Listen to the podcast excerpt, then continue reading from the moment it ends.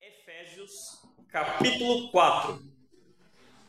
Efésios capítulo 4, do versículo 11 ao 13. Depois de Romanos, aí vocês vão encontrar Gálatas. Depois de Gálatas, a gente tem a epístola de Efésios.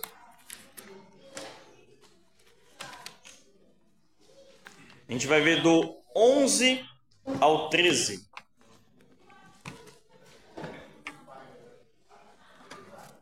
Isso. Efésios capítulo 4, do versículo 11 ao 13. Eu ainda não vou ler, vou fazer só uma pequena introdução.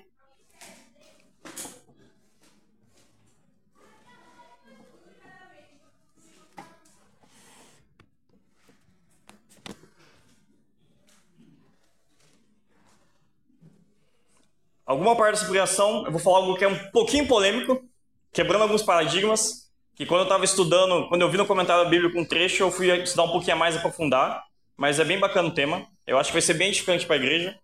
Mas vamos lá.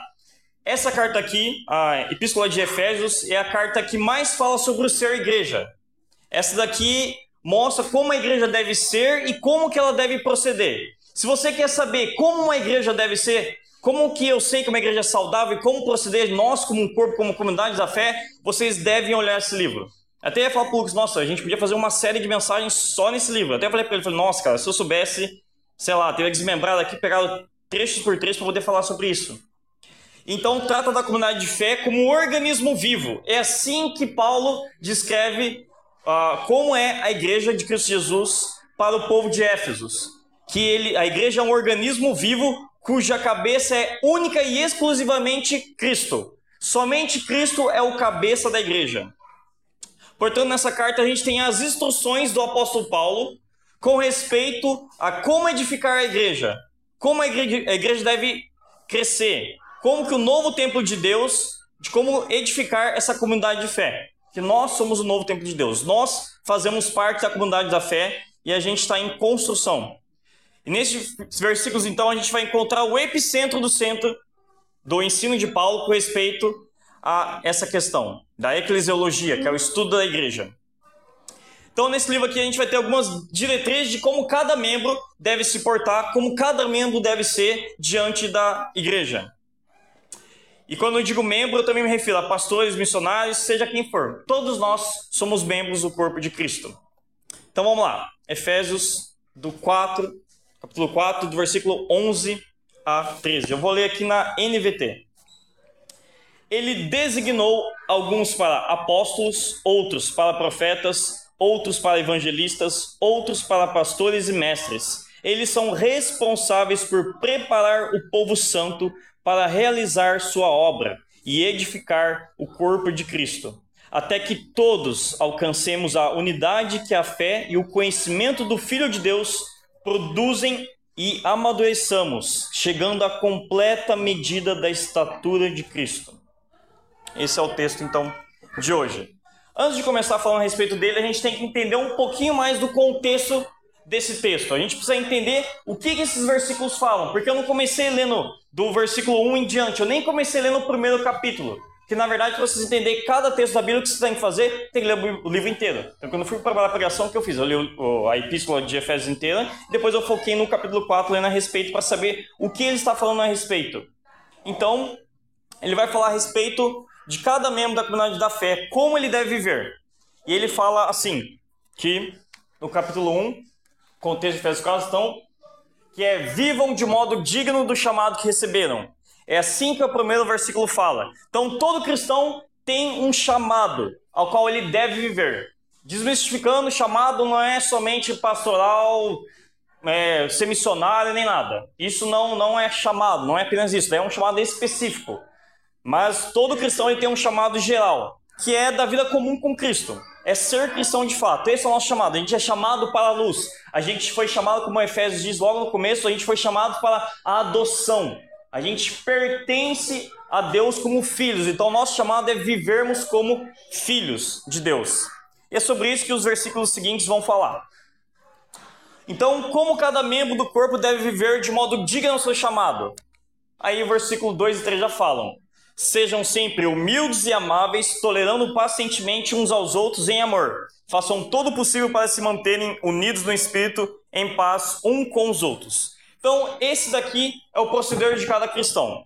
Cada cristão tem que agir de modo digno ao chamado de Cristo. E como que eu faço isso? Como que eu sigo a Jesus de modo digno? Você anda então tendo caráter, sendo sempre humilde, amável, tolerando em amor e se mantendo sempre união no Espírito. É simples. É, Paulo ele é muito explicativo, então ele fala certinho o que é. Então você percebe quando vocês vão ler a Bíblia o que vocês fazem. Vocês vão lendo em sequência e vai vendo, tá? Como que eu vou ver de modo digno?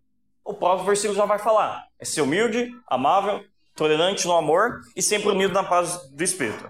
Aí, uma pergunta para a igreja. Toda vez que eu faço uma pergunta, vocês não respondem ela em voz alta, tá?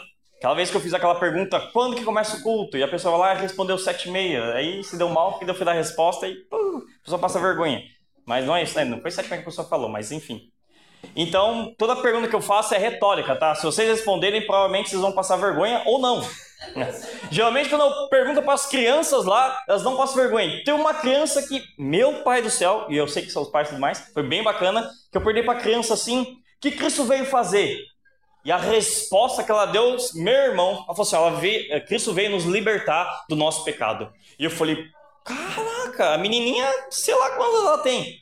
Mas quando ela respondeu, eu até falei pra Carol: eu falei, meu pai, se perguntar pra quem vai de igreja, não vai dar essa resposta.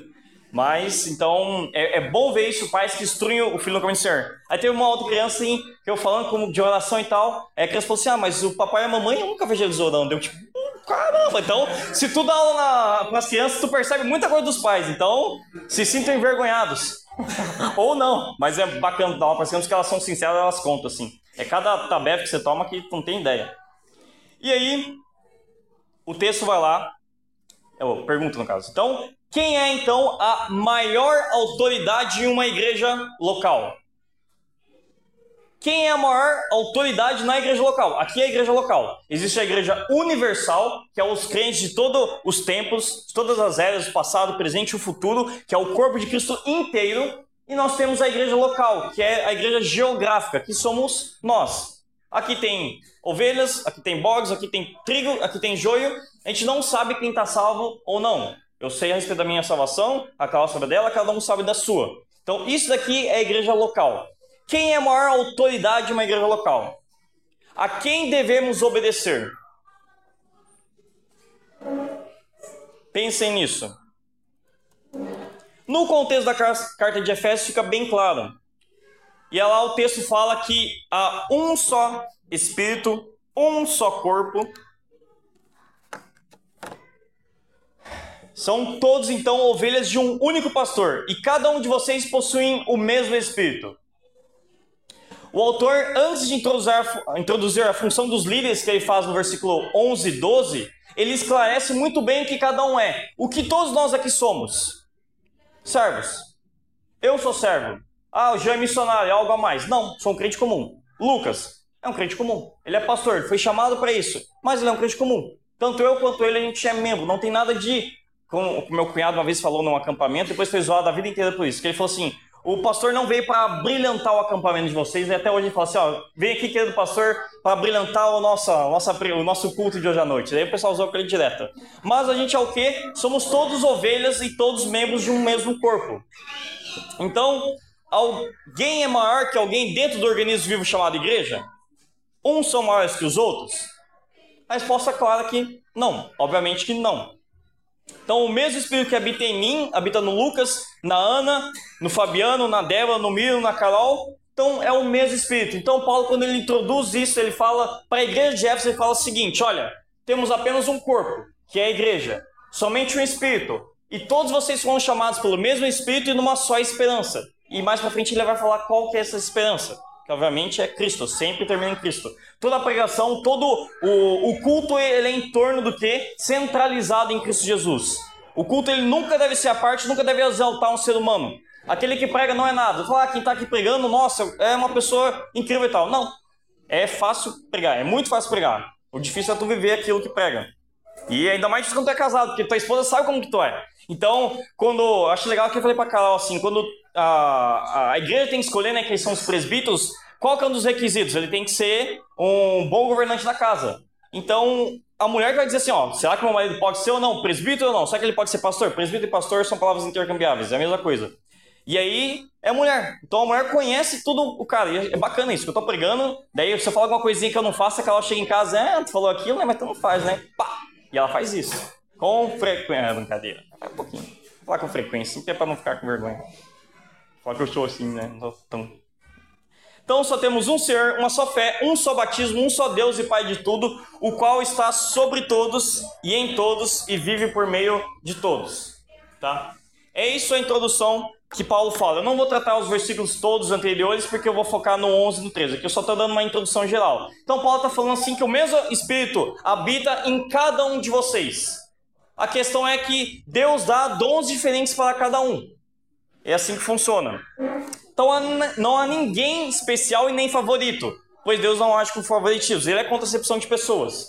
Então ele vai lá e dá essa introdução. Olha só, Aqui eu vou introduzir para vocês a respeito de alguns dons ministeriais, mas eu quero deixar claro algo para a igreja. Ninguém está num nível acima de santidade. O Lucas pregou isso numa série Repense, eu escutei a pregação dele, porque algumas coisas acabaram repetindo, então eu acabei mudando o enfoque da mensagem. Alguns, mas aqui eu acho que a maioria talvez não estava lá, então talvez você não conhece, então eu devia ter trazido um pouquinho lá, mas eu aproveitei algumas coisas, mas no final eu tive que modificar, mas dá para ter pegado algumas coisas também a respeito, mas acabei não pegando.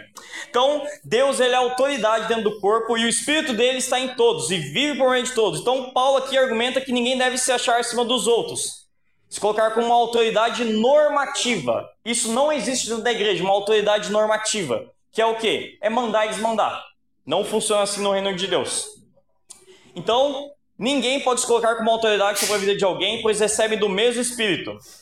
Então, Paulo lá e fala a respeito disso, introduzindo com respeito aos dons espirituais que ele vai falar no versículo 11 em diante. E ele fala assim: ah, mas pastor missionário é um nível a mais, porque eles deixaram tudo, deixaram a carreira, então tem que ter alguma coisa a mais, uma unção a mais. Não, nada. Não muda em nada, é apenas um crente comum que nem vocês. Eu trabalho com vocês, é, tiro férias como vocês, faço compras, é tudo igual. A gente faz a mesma coisa, não tem nada de superior nisso nem nada. Vocação é algo que Deus chama, não é algo de se orgulhar no sentido de trazer e falar: olha só o que eu fiz para Deus. Então, minha oração não é nada melhor do que vocês e nem mais eficaz do que vocês. Por quê? Porque Paulo já introduz falando que a gente tem o mesmo espírito. Então vamos lá. Por isso,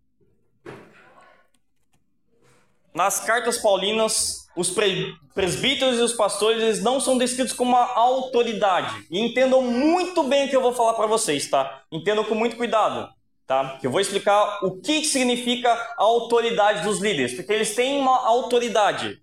Só que a gente tem que entender o que é a autoridade pastoral, o que é a autoridade dos líderes da igreja, como que ela funciona e como que ela se mantém, como que é isso. E por isso eu usei um, um comentário bíblico muito bom do William Hendricks. Ele é bom pra caramba. E ele fala assim: é que os apóstolos. Opa, eu acho que tem um slide. Sempre esqueço o slide. Tá. Pulei isso daqui, que é como de nós podemos considerar uma dádiva. Os dons, na verdade, é uma dádiva, uma graça de Deus, por isso a gente não deve se orgulhar. Se alguns são pastores, apóstolos, profetas, evangelistas, ninguém deve se orgulhar, orgulhar porque isso daí, na verdade, é uma dádiva.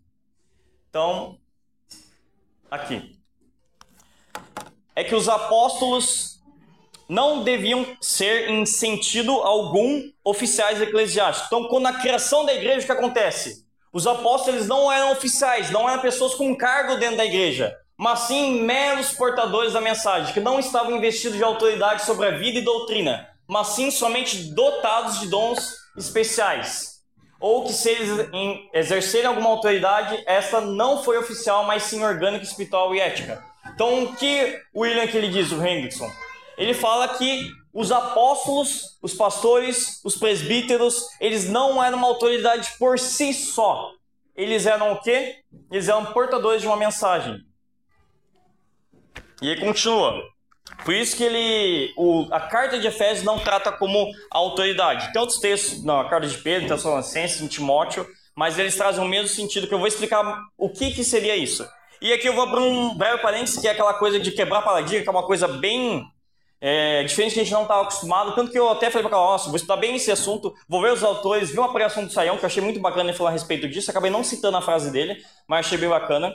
Que ele fala a respeito que as Sagradas Escrituras é a, é a única autoridade na igreja local. É a única autoridade na igreja. Não é pastor, não é missionário e não é liderança. Eles não são autoridade normativa na vida das pessoas. Porque a nossa fé não é guardada por homens. Por quê? Os homens são falhos, mas sim pela palavra de Deus. Nós somos conhecidos como o povo do livro. Os muçulmanos somos cristãos de povo do livro. No, nos livros do profeta Maomé, eles falam que, e eu achei bem bacana como professor do seminário ele falou isso, que eles têm um, um, livro deles específico e eles falam que se quiserem saber a respeito da verdade que, o, que os povos do livro conhecem, vocês devem buscar ele. O povo do, livro, do livro é os cristãos. Eu acho isso muito bacana. Então a gente sempre é o povo que é guiado pela palavra. Qual que é a nossa única norma de fé e prática?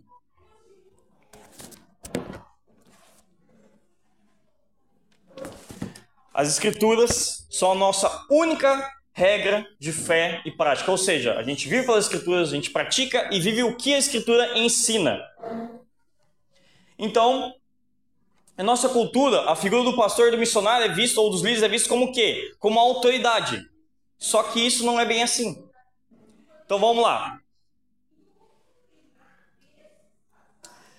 Todos os presbíteros, então, descritos no Novo Testamento, eles possuem a autoridade das Escrituras e não dele. Então, quando toda vez que o apóstolo Paulo fala com respeito à autoridade da liderança, a autoridade da liderança está sempre guiado às doutrinas. Então, como que o pastor, o presbítero, o líder, o missionário tem autoridade? Quando ele prega a escritura. As escrituras por si só, elas que têm a autoridade. Elas que são normativas na vida de todo cristão. Então vamos lá. Eu ia citar o texto de, de Romanos, de Hebreus, mas eu vou dar uma pulada porque eu quero, eu quero enxugar. Então eu vou pular, que ficou bem grande sem essa pregação. Então eu quero dar aquela, aquela bem enxugada. Mas quando Paulo ele fala a respeito da, se referindo a si mesmo, ele fala: afinal, quem é Paulo? Quem é Apolo? Somos apenas servos de Deus por meio dos quais vocês vieram a crer. Cada um de nós fez o trabalho do qual o Senhor nos encarregou. Então, Paulo, vocês vão ver que nas cartas dele, ele é bem enfático. Ele fala quem ele é. Ele sempre se trata como escravo de Deus, como servo de Cristo, como prisioneiro do Senhor. Então, ele sempre tem essa posição. Ele sempre fala, ele não invoca em nenhum momento. Até quando ele fala para Tito, para Tito, Tito ele não fala em nenhum momento de autoridade em nada. Ele fala o quê? E para Timóteo como filho amado. Então é essa posição que o apóstolo fala. Alguns textos que citam autoridade, que eu não coloquei aqui, para não estender muito, é a epístola de Pedro, 5, do 1 ao 13. E também tem Hebreus 13, 17, que fala a questão de obedecer aos líderes. Só que se tu pega esses dois textos e vê o contexto, estão falando com respeito doutrinário. Em Hebreus 13, 17, se tu pega lá o versículo anterior, vai falar assim: lembrem-se dos vossos líderes, no qual deram as suas vidas e tal, tal, tal, tal, tal. E fala no passado. Todo o texto é falado no passado. Então, eles já estavam mortos, porque o contexto da carta de Hebreus era o quê? Eram mar... As pessoas estavam sendo perseguidas e martirizadas pelos judeus, estava tendo aquela diáspora, muitos acabam abandonando a fé e tendo apostasia, e eles falam, lembre-se e obedeçam os vossos líderes no passado. Não tem como tu obedecer alguém morto, você obedece alguém vivo. Então aí no versículo 9 ele fala qual que é a sua obediência na, em preservar a doutrina que eles ensinaram. Aí no 17 ele vai lá e fala com respeito à obediência, que é essa obediência ligada ao ensino das Escrituras. Por que já está falando isso? Porque nos versículos 11 o que acontece?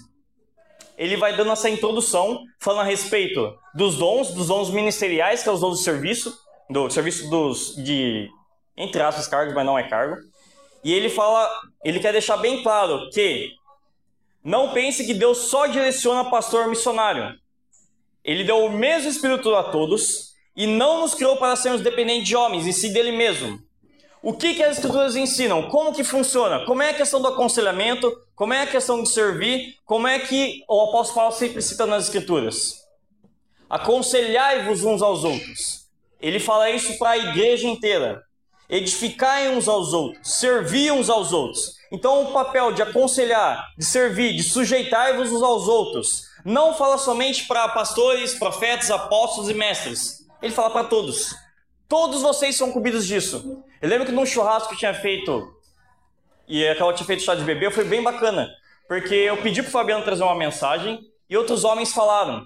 E eu até conversei com o Lucas, porque foi muito edificante. Foi muito edificante mesmo, porque eles trouxeram alguns ensinamentos com respeito ao casamento das vivências que eles tiveram. E isso realmente me abençoou bastante. E até o Lucas falou, eu tenho certeza que mais homens que estavam lá, eles foram muito abençoados por essa conversa que a gente teve, porque falou a respeito. E eu lembro que eu cheguei depois no final da noite, eu cheguei na verdade para Carol e contei para ela como foi, toda a palavra que tinha dito. Não tem nada, nada mesmo. Mas aquilo parece que grudou assim, eu cheguei na Carol e contei tudo. Eu cheguei na casa do, dos pais da Carol, daí contei porque a mãe dela quis saber como é que foi lá e tudo mais, que ela tinha participado da Carol. Eu peguei e falei o meu. Fui falando tudo o que tinha sido dito. Deus usou a vida do César, usou a vida do Yuri. São pessoas que a gente vê assim, poxa, eles são pessoas que também podem ser usadas. Todos nós podemos ser usados. A igreja é isso. A igreja o que ela faz? Ela aconselha os homens mais velhos, ensina os mais novos, pessoas que são capacitadas aqui pelo Espírito Santo para trazer uma mensagem. É assim que funciona o corpo como um organismo. Porque cada membro da igreja tem uma função. E se um organismo, uma parte do corpo não tem uma função, ela está o quê? Morta. Se tu pega um órgão que não está funcionando, ele está como? Morto. A igreja é viva e operante. A igreja não é algo parado, paralisado. Não, mas é algo que traz vida. Por isso que o apóstolo Paulo trata a igreja como organismo vivo, um corpo que está sempre em movimento desenvolvimento, que cresce constantemente juntos.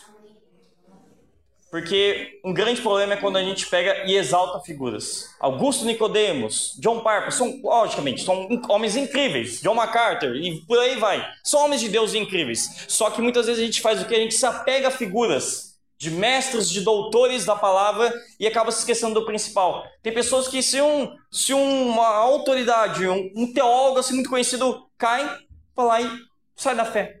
Acontece muito disso, porque a fé, das, a fé não estava em Cristo, não estava na palavra de Deus, mas na pessoa. Isso é muito perigoso. Quando a gente segue a homens, a, a gente acaba se dando muito mal.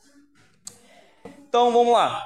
O que acontece? Na igreja primitiva, eu achei muito legal, que isso eu vi na pregação do Saião, ele fala assim que não existiam cargos. Não existia a figura do pastor, não existia a figura do missionário, não existia figuras, pessoas que representavam uma posição. Isso eu achei incrível. Falei, nossa, na hora que eu escutei assim e fui procurar alguns comentários eu falei, nossa, ninguém dentro da igreja tinha um cargo.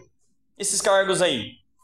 O que, como que funcionou a, a organização da igreja primitiva? Como que se deu a igreja? Como que a igreja se forma naquele período, no, nos primeiros anos da igreja?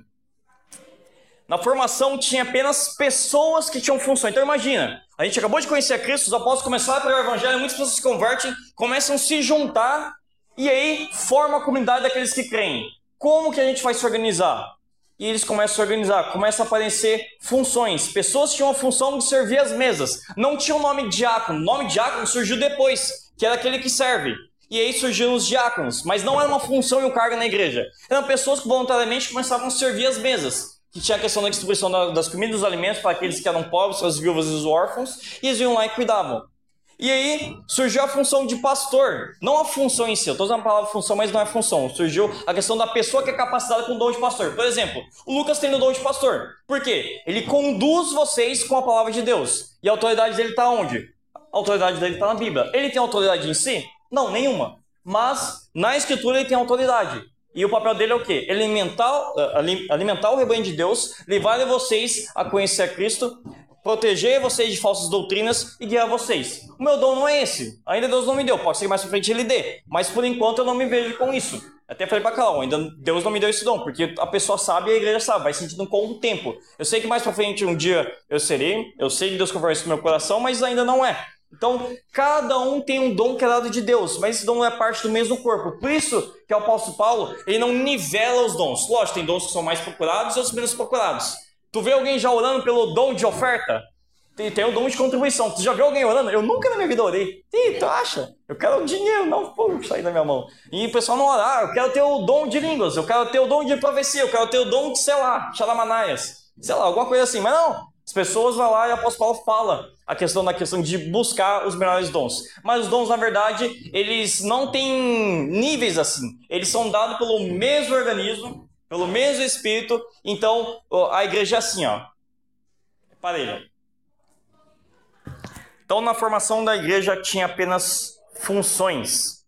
A função de governar, a função de ensinar e por aí vai.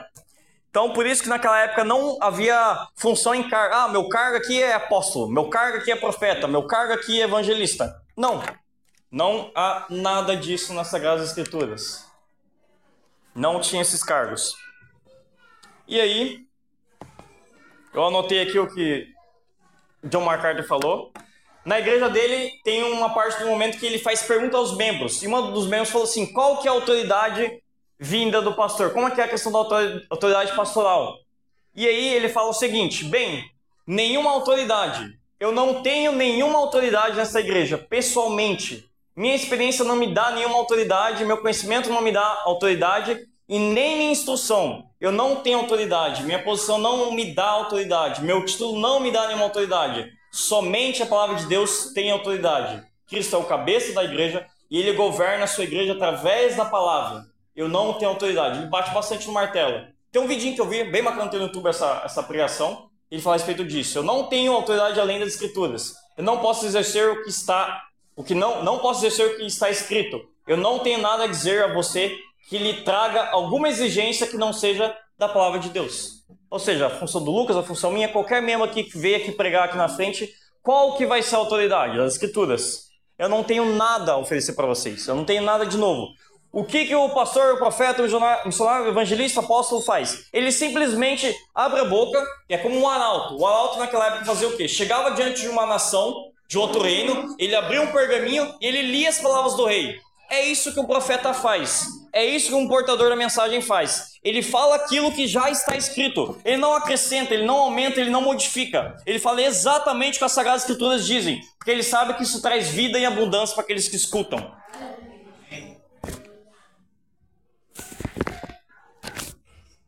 Eu não estou querendo dizer assim que, ah, vamos abolir de usar o nome de pastor, de missionário. Não é isso que eu estou querendo dizer. Isso daí é só uma nomenclatura. Não é isso. Mas querendo dizer que isso é uma função. Isso é um dom. Pastoreio é um dom.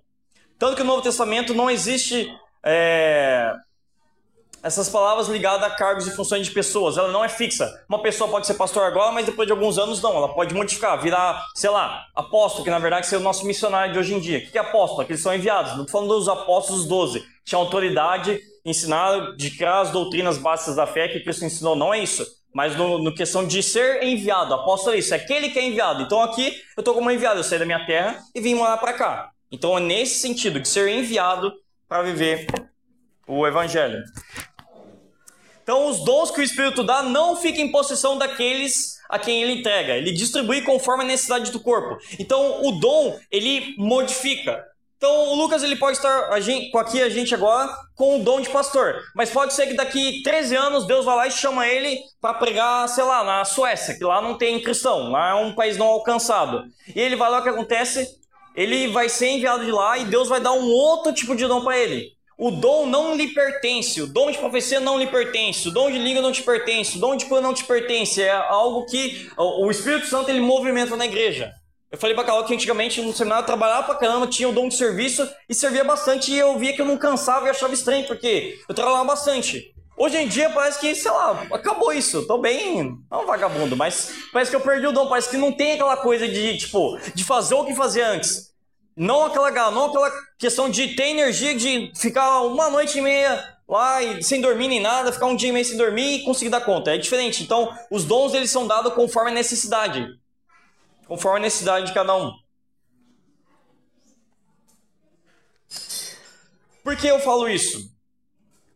Porque a proposta quando o Lucas veio para cá, começou a movimentar, as pessoas começaram a vir, a gente quer o quê? Uma igreja bíblica. Antes de vir para cá, um pastor tinha me chamado lá em Botucatu, numa igreja presbiteriana, e ele queria que eu fizesse outro seminário e fosse presbítero lá na igreja presbiteriana. Eu só não fui por dois motivos. Dois motivos que eu não aceitei ser. Eu fui presbiteriano a minha vida inteira, mas da IPI, e aí por questões doutrinárias eu acabei saindo de lá. E por que eu não fui? Por causa de, de duas doutrinas que eles têm. A primeira é batismo de infantil, de, não de criança, mas de bebês. Eu não creio que nas Sagradas Escrituras a gente tenha permissão para batizar bebê. Isso não tem lugar nenhum, tu não encontra isso. Eles podem falar que é questão da antiga aliança e tudo mais, mas não concordava. Então, isso me feria muito, porque eu, como um, pastor, que no caso chama de presbítero presbiteriano, eu ia ter que batizar. E eu falei, nem a pau eu vou fazer isso. Porque eu não vejo que as escrituras ensinam isso. E a segunda questão é a questão da forma de governo deles, que para mim não é bíblica. Eles têm o quê? Tem o, o, o, eles têm o presbitério, que são pastores, né, que são pres, presbíteros, e eles que formam a liderança da igreja, eles tomam a decisão. Então a decisão lá é do alto, os líderes tomam a decisão e a igreja acata. Mas o ensino bíblico é o quê? É um estilo congregacional, que nós, como uma congregação, a gente toma decisões juntos. O pastor vai lá em mentoria, juntamente com os líderes, fala a respeito, e nós, como corpo de Cristo, vamos lá e tomamos decisões.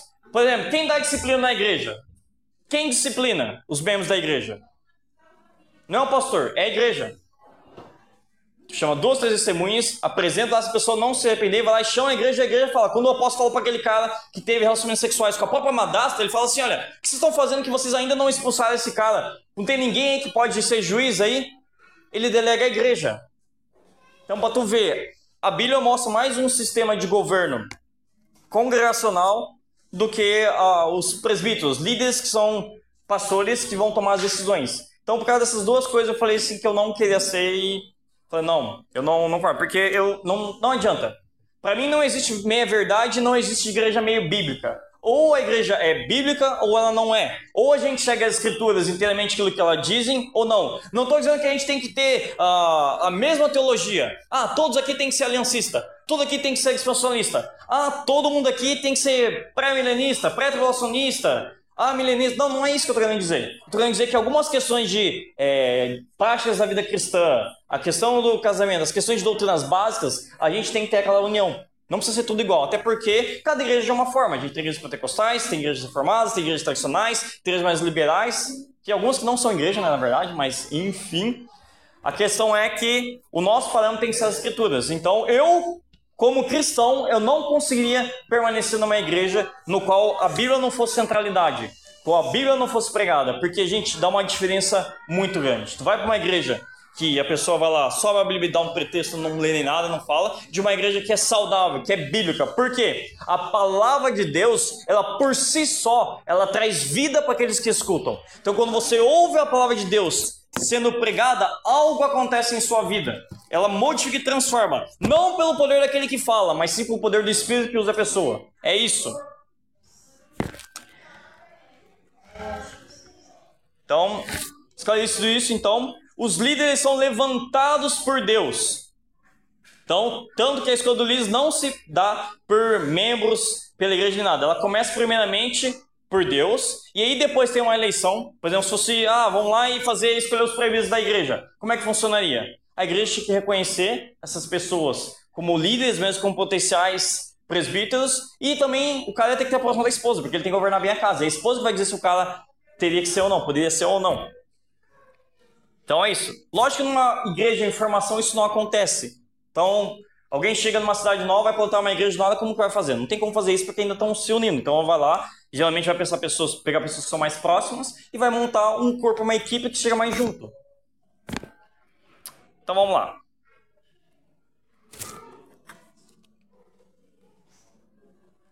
Tá.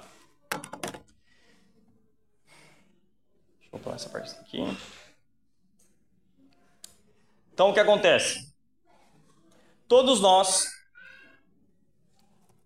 temos então um chamado e todos nós recebemos uma graça, uma dádiva, que são os dons de Deus. Que a gente tem que descobrir quais são, a igreja na verdade descobre quais são, mas todos nós somos iguais e não tem ninguém melhor do que ninguém. E aí o que acontece? A igreja ela tem um papel a exercer. Só que o grande problema é que a gente sempre leva as figuras humanas e a gente coloca sempre na questão de autoridade e posição maior, ou a gente não vê a perspectiva bíblica. Quando Adão ele peca, qual foi o pecado dele? Ele ouviu a palavra, né, de Deus falando para não comer da fruta, mas aí vem a serpente, ele dá ouvido à serpente, ele decide o quê? Ser igual a Deus. Ele quis exaltar si mesmo, escolher a perspectiva humana, que exalta a criatura e não o criador. Então, o apóstolo Paulo quer manter, olha, não se esqueçam, não se esqueçam quem é aquele que vai reger a igreja de Cristo. Quando Paulo ele prega em Bereia, o que acontece? ele se admira. Porque quando, imagina só, o apóstolo Paulo, não sei que a gente está nessa época, ele vem pregar na igreja. O apóstolo Paulo, a gente traz o Nicodemos, a gente traz, sei lá, o John Piper, o John MacArthur, pega os caras que são bons aqui. E todo mundo vai lá e, nossa, ó o cara vai pregar. E sabe o que os crentes bereanos fizeram? Eles foram lá examinar as escrituras para ter certeza que aquilo que Paulo falava estava correto. E é assim que a igreja deve ser. Opa, será que o missionário está falando alguma coisa certa? Opa, será que o pastor está falando alguma coisa certa? Opa, será que ele trouxe a mensagem? Realmente é isso que as escrituras ensinam? Eles iam lá e analisavam. Nós precisamos ser isso, que a gente é muito passivo. A gente fala do quê? Chega aqui no culto, quer ser alimentado pela palavra, mas a gente não abre ela e vê como é que é. A gente tem que voltar no texto e ver o contexto. Ah, mas será que o que ele falou lá em Hebreus 13, 17 é isso? Será que em 1 Pedro 5, 1 a 3 é isso mesmo? Ah, será que em Romanos 13, quando fala que a gente tem que submeter às autoridades, não está falando sobre a autoridade eclesiástica? Não, porque fala que a autoridade traz espada. Se o pastor tiver dia de matar, aí beleza, mas não. E fala a respeito de tributos e impostos. Então não é. Então a gente faz o quê? A gente vai para a palavra e vê. Vamos ver o que a Bíblia fala. E é isso. Então a gente tem que ser crentes bereanos. Essa é a grande ideia. Então vamos lá. Só voltar aqui que eu não... não. Então, qual é o papel dos líderes? Eles são, no versículo 11 ele vai falar, na verdade, que eu pulei aqui. Mas ele fala que Deus designou algumas pessoas com dons específicos, e o contexto aqui, então, é sobre o organismo da igreja, como ela é. Pessoas são levantadas com determinados dons, os apóstolos, os profetas, os evangelistas, o pastor e mestre. Pastor e mestre, na verdade, é o mesmo dom, tá? Todo pastor é um mestre e todo mestre é um pastor. Porque qual que é a função primordial do pastor? O pastor, o que ele mais vai fazer? Ele vai se dedicar à palavra e à oração. Porque é ele que vai alimentar o rebanho de Deus. É ele que vai instruir o povo de Deus, a fim que eles ouçam a palavra, sejam transformados por ela e amadureçam. E aí, Deus designa essas pessoas, e o contexto então é sobre isso, o organismo vivo que eles é. E no versículo 12 está lá: o que, que os líderes têm que fazer? No caso, os líderes estavam falando lá, os apóstolos, os profetas, os evangelistas, pastores e mestres. Quais são as funções deles? O que, que eles devem fazer na igreja de Deus? O que, que a liderança deve fazer? O que, eles são? Eles são responsáveis por preparar o povo santo. Então, o papel da liderança é preparar as pessoas para exercerem então o ministério. Não pense que pastor e missionário, os líderes da igreja têm que fazer tudo e a gente ficar sentado e acomodado. Não, essa não é a função. Essa não é a função dos membros da igreja. O que os apóstolos devem fazer, o que os evangelistas devem fazer, o que os profetas devem fazer, o que os pastores devem fazer então. O texto fala que eles são responsáveis, no plural. É um conjunto de pessoas. Não está falando assim, o pastor, o apóstolo, o profeta, o evangelista. Não. O que eles devem fazer? Eles são responsáveis, no plural, para a preparação do povo de Deus. E não é feita somente por uma pessoa, mas sim de todos os membros dotados desse dom. Então, quem é dotado com esses dons aí, eles devem exercer então isso. A questão de ser responsável para preparar o povo de Deus. Uma outra palavra que poderia ser utilizada é a palavra aperfeiçoar os santos. Então, o papel da liderança é aperfeiçoar cada membro, da igreja. Essa é a ideia. Então, não é um trabalho que envolve apenas uma pessoa. Toda igreja local deve ter uma liderança bíblica, pessoas maduras na fé, dotadas de dons espirituais que exerçam a função de preparar o povo de Deus. Isso não é uma função exclusiva do pastor, tá? É da liderança. A função é essa. Que até porque se um corpo, se apenas o coração funcionasse, o estômago, como é que seria o corpo? Seria um vegetal numa cama, seria um, não seria um algo vivo. Entendeu? Essa é a ideia que o apóstolo Paulo fala. Que todos têm a sua vocação, todos têm o seu chamado. Então, uma igreja sem profeta, que chama o povo ao arrependimento e se voltar para os caminhos de Deus, não tem como não ter. Sem evangelistas, pessoas que pregam o evangelho onde estão, sem os apóstolos, as pessoas enviadas, pessoas que saem de onde vieram para servir. Sem isso, a igreja ela não é viva, ela não é eficaz. Então, Paulo dá o ideal da liderança na igreja, que são presbíteros irrepreensíveis. O ideal para uma igreja, então, é ter o. Até estava conversando com o Lucas esses dias, né, ano passado no caso, que o ideal é sempre ter um colegiado de pastores. O quê? O que, que é isso? É numa igreja ter vários pastores. Uma igreja pequena, um pastor tranquilo consegue dar conta, mas a partir do momento que a igreja começa a ficar grande, não tem como sustentar assim. Porque qual que é a ideia? A ideia que deve ter várias pessoas caminhando junto para que a centralidade das escrituras de Cristo não se perca, para que as pessoas continuem andando debaixo de uma liderança bíblica, não autoritária, não usurpadora, mas sim alguém que segue no caminho. Por isso que a Bíblia sempre traz em conjuntos, sempre em vários. Então há necessidade de uma liderança, pois o modelo bíblico é assim. O que, que a gente vê o modelo de Atos? Quem que era a liderança na igreja de Jerusalém no primeiro século? Era Tiago, que era o meu irmão de Jesus, era Pedro e João. Eles que compunham a liderança da igreja. Repara que eles eram os, entre aspas, os três pastores que governavam, que presidiam. Quando fala presidir na Bíblia, significa aqueles que ensinavam o rebanho de Deus, aqueles que ensinam. A autoridade deles era o ensino das Escrituras. Então, eram esses três. Ah, Gia, tu tem mais exemplo aí? Tenho. Havia Paulo e Barnabé. Havia as pessoas que Paulo chama em suas viagens. Todo mundo pensa que o apóstolo Paulo ele ia para as viagens missionárias sozinho. Ele ia lá, ia sozinho, fazia, pregava, foi o cara. Não, ele nunca estava sozinho. A não ser quando ele foi preso, né? Ele estava sozinho lá escrevendo as cartas. Mas ele sempre estava acompanhado por Barnabé, Silas, Tito, Timóteo, Marcos e tantos outros. Ele dá vários exemplos. Nas cartas vocês vão ver que, na verdade, o apóstolo Paulo ele não andava sozinho em suas viagens. Sempre era assim.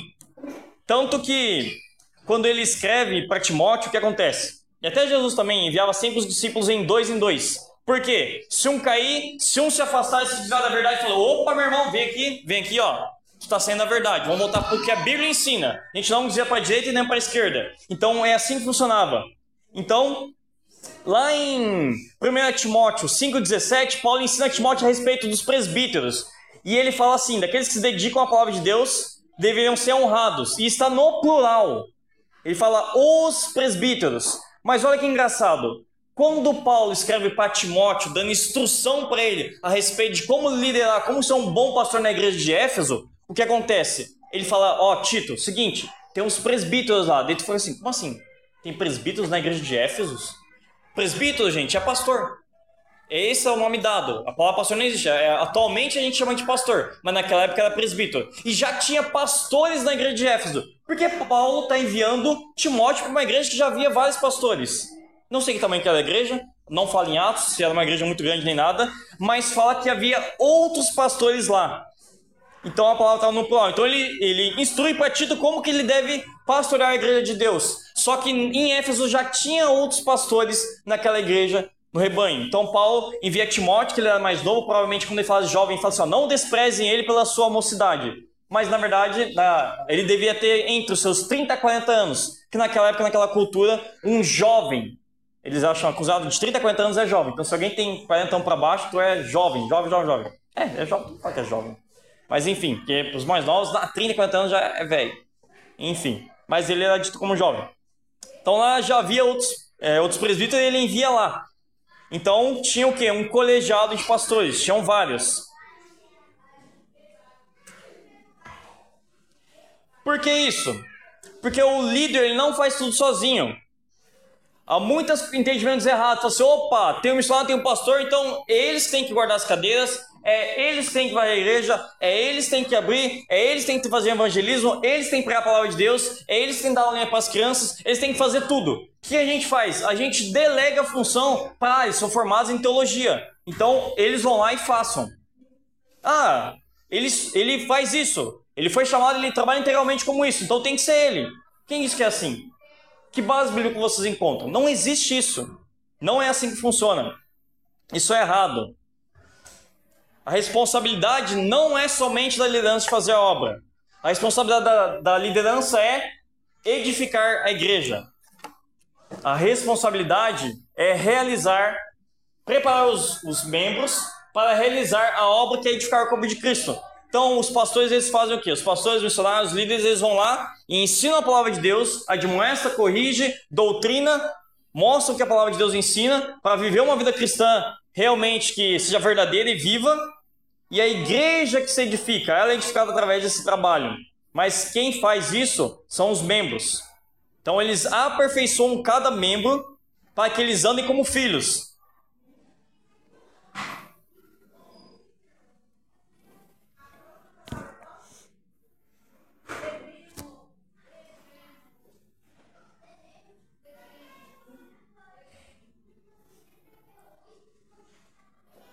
Na minha, vou contar um exemplo bem rápido, eu tô pulando aqui porque eu vou tentar resumir em poucas palavras. Mas antes de eu sair da minha antiga igreja, que ela acabou fechando, acabou morrendo, foi uma igreja que acabou sendo extinta, porque tinha uma liderança muito abusiva. O líder, tudo que fazia, se o grupo de louvor fosse cantar uma música na hora do culto e fosse uma música que eles não tinham avisado ele, ele chegava e dava um fumo mesmo. Ele era muito autoritário. Então ele tinha que saber quais as músicas cantavam, o, no início do culto ele tinha que ser a pessoa que orava, e no final também, eu lembro uma vez que ele pediu para orar, eu orei e tudo mais, e ia encerrar, e, e ele falou assim: não, não, tu não pode orar agora.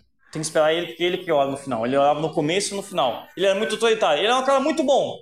Ele fazia de tudo. Ele era ótimo no seu trabalho, fazia os acampamentos, fazia as coisas acontecer, só que ele fazia tudo para si. E que as pessoas da igreja faziam? Aplaudiam e exaltavam aquela figura daquele líder que ele estava pastoreando naquele momento. Aí no final acabou quebrando. Mas o que acontecia? É que a gente se isenta da responsabilidade. Opa, tem um pastor e tem um missionário, então ele que faça. A gente deixa que o outro faça por nós, sendo que ensino bíblico é não, que nós fazemos, nós servimos. Cristo chamou a gente para quê? Para servir. Então, o trabalho de servir é de todo cristão. Todo cristão ele deve servir. Efésios, a carta de Efésios deixa claro que o papel de edificar a igreja não cabe somente a uma pessoa. É o papel dos líderes é preparar o povo e trazer eles juntos para o serviço, para o ensino, para cuidar com as famílias e o bom testemunho.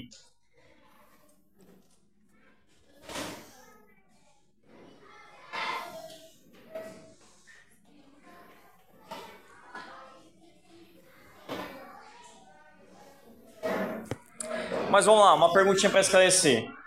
E o que é estar envolvido no ministério? O que significa a igreja servir? O que significa a igreja estar envolvida? O que é o ministério em si? Para que a gente foi chamado? Como que é realizar a obra de Deus? E como é ter uma igreja edificada? O que, seria isso? A escritura é bem clara com respeito a isso. Maridos, amem suas esposas. Mulheres, respeitem seus maridos. Filhos, honrem seus pais. Pais, não provoquem seus filhos a ira. Idosos, aconselhem os mais novos. Cuidem das viúvas, dos órfãos. Pregue o evangelho a toda criatura. Mostrem para aqueles que estão perdidos nas trevas que Cristo é o Rei da luz. Sirva no ministério, servir no ministério é mostrar o quão grandioso é o Deus a quem servimos. Tem gente que acha que servir no reino de Deus eu tenho que largar tudo, abandonar e agora sim eu vou estar servindo a Cristo. Não. É tu fazer isso, é cuidar da esposa, é servir o próximo, é aconselhar. Ah, a pessoa está com depressão, ela está mal, vou chegar junto, vou andar junto. Não significa estar todo o tempo com a pessoa. A gente acha que a gente tem que estar sempre. Ah, vou ter que sempre estar no lado da pessoa, mas não é isso que a Bíblia ensina. A gente vai lá e dá assistência, a gente serve, a gente se sujeita, a gente aconselha. É esse o nosso papel. E até quando a gente deve edificar a igreja? Até quando edificar o corpo de Cristo, até que todos alcancemos a unidade que a fé e o conhecimento do Filho de Deus produzem e amadureçamos, chegando à completa medida da estatura de Cristo. Cristo é letra minúscula, tá errado ali. Então, isso deve ser feito então até a gente chegar à estatura de Cristo. Ou seja, por toda a nossa vida, porque é impossível a gente como cristão chegar na estatura de Cristo. É impossível como cristão, mesmo que eu viva 900 anos, mil anos, a gente nunca vai chegar à estatura de Cristo. Eu fiz esse exemplo que eu vi no o R6 Pro, ele deu um exemplo disso. Ele pegou dois membros assim da plateia, pegou o pessoal que estava ouvindo ele pregar, ele pegou um cara, colocou aqui, e outro cara aqui, e mais um aqui. Ficou um aqui, outro aqui e outro ali. Não vou usar para não ficar tirando o povo aqui, não sei. Poderia fazer, mas não vou fazer. Mas ficava claro, tinha uma pessoa aqui e outra aqui. Essa pessoa aqui representava Hitler. E essa pessoa aqui representava Cristo. E ele chamou uma terceira pessoa, que seria o apóstolo Paulo. E aí ele perguntou para as pessoas: onde vocês acham que o apóstolo Paulo vai estar? Todo mundo falou: ah, vai estar perto de Cristo. Cristo está aqui, então Paulo vai estar aqui do ladinho. Aí o R6 Pro, esse pastor muito bem conhecido, esse teólogo muito honrado, ele pegou o cara que estava representando o apóstolo Paulo e falou assim: ó, não, vem aqui que eu vou mostrar onde você está colocou do lado de. Um pouquinho à frente. Ele falou assim: a nossa santidade, o nosso nível de santidade comparado a Cristo, essa distância que estão querendo fazer, a gente é só um pouquinho maior do que o ímpio, mais nada. Nem o apóstolo Paulo chegou no nível tão grande, ninguém chega. Porque Cristo é o próprio Deus, ele é a expressão exata do Ser de Deus. Então é impossível. Por isso que essa obra, ela é contínua. Ela não se torna uma obra acabada. Então isso deve ser feito até chegarmos à estatura de Cristo, ou seja, toda a vida. Pois nessa terra a gente nunca chegará à estatura de Cristo. Isso é chamado de santificação. Todos nós estamos no processo de santificação. Não somos a obra completa. Estamos em construção. Não somos perfeitos, mas seguindo o Criador perfeito. Não somos justos, mas fomos declarados pelo justo. Não somos santos, mas somos separados por Ele, para fazer a obra por Ele e por meio dele. Portanto, então, para finalizar, se Cristo vive por meio de todos, segundo Efésios 4:5, nós somos dotados para seguir nossas vidas por meio da palavra. Cada cristão deve chegar à maturidade, não ficar apenas muleta no caminho. Não é sempre assim. cristão vive assim, pedindo conselho para o pastor, faz menos erros, menos cagada e vai lá sempre na mesma coisa. A vida cristã não é assim. A gente tem que progredir na maturidade, compreender, entender. A grande questão é amadurecer e não ficar dependente, dependendo das escolhas do outro. Eu lembro que eu estava assistindo um youtuber, um teólogo, falando assim e ele falou o seguinte: que aí o casal tinha que procurar o, o pastor assim que acontecesse um problema. Eu falei para o casal, falei assim: não. Escutem com atenção o que eu vou falar, para não entender errado. Por que eu falei que não? Eu falei, qual que é o sentido? O homem foi estabelecido como cabeça do lar. Então, se acontecer alguma, alguma coisa assim, a mulher tá mal, o que ela vai fazer? Ela, ele vai lá, vai pregar, vai falar para ela, vai conversar com ela, vai edificar a vida dela, vai tentar resolver. Se o cara tá errado, a mulher vai lá e vai tentar identificar ele, vai tentar falar com ele, conversar com ele, aconselhar ele e tudo mais. Se os dois estiverem errados, não, tem que procurar o pastor e tudo mais. Mas ele, como líder da igreja, como ele, o líder do lar, qual é a função dele? A função dele é simplesmente falar e tentar consertar. Ah, brigou? Vai lá resolve. Quero dizer assim, não é que em cada briguinha tu vai procurar o pastor, o conselho nem nada. Mas é quando a coisa tiver, ah, os dois não estão tá se dando, não, tá, não tem como, aí vocês procuram. Mas se for coisa boba, não. Tu quer dizer que não precisa procurar em todo momento, nesse sentido. Então, a ideia então dos líderes é trazer as pessoas à maturidade para não ficar dependente. Então, é questão de vocês tomar as decisões baseadas na palavra e não simplesmente a gente ser levado levado no colo, ó, tem que fazer tudo, tudo tem que procurar ajuda, tudo tem que fazer as coisas. Não, a gente vai lá, conhece, cresce, é edificado, a gente chega à estatura para que a igreja possa realmente ser efetiva. Porque como que a gente vai saber que essa, essa igreja aqui está tomando um caminho certo? Como a gente vai saber que essa igreja está se desenvolvendo? Como a gente vai saber que essa igreja vai dar certo? Vai ser quando o Lucas, eu, a liderança, qualquer um que está na frente, se tornar inútil a função minha e do Lucas é se tornar pessoas inúteis aqui. Inúteis aqui na Igreja da Rocha. Porque como a gente sabe que é saudável? É quando fomos embora e essa igreja ainda continuar viva, continuar fazendo seu papel, continuar ministrando, continuar pregando o evangelho, continuar os maridos amando suas esposas, continuar a fazerem aquilo que as escrituras chamam. É essa a ideia. É quando eles perseveram no caminho. Caso isso não aconteça, a liderança falhou. Porque o papel dela é preparar para as suas gerações, para as pessoas continuarem. Sendo assim, eu espero que a mente de vocês seja moldada pela palavra de Deus. Nada além da Escritura deve guiar a vida de vocês. Então, a gente deve viver conforme aquilo que a Escritura ensina. Então, o propósito dessa carta é mostrar que a gente deve a gente deve ser pessoas que cumprem o chamado de Deus, que a gente chegue à maturidade. E esse é o papel da liderança.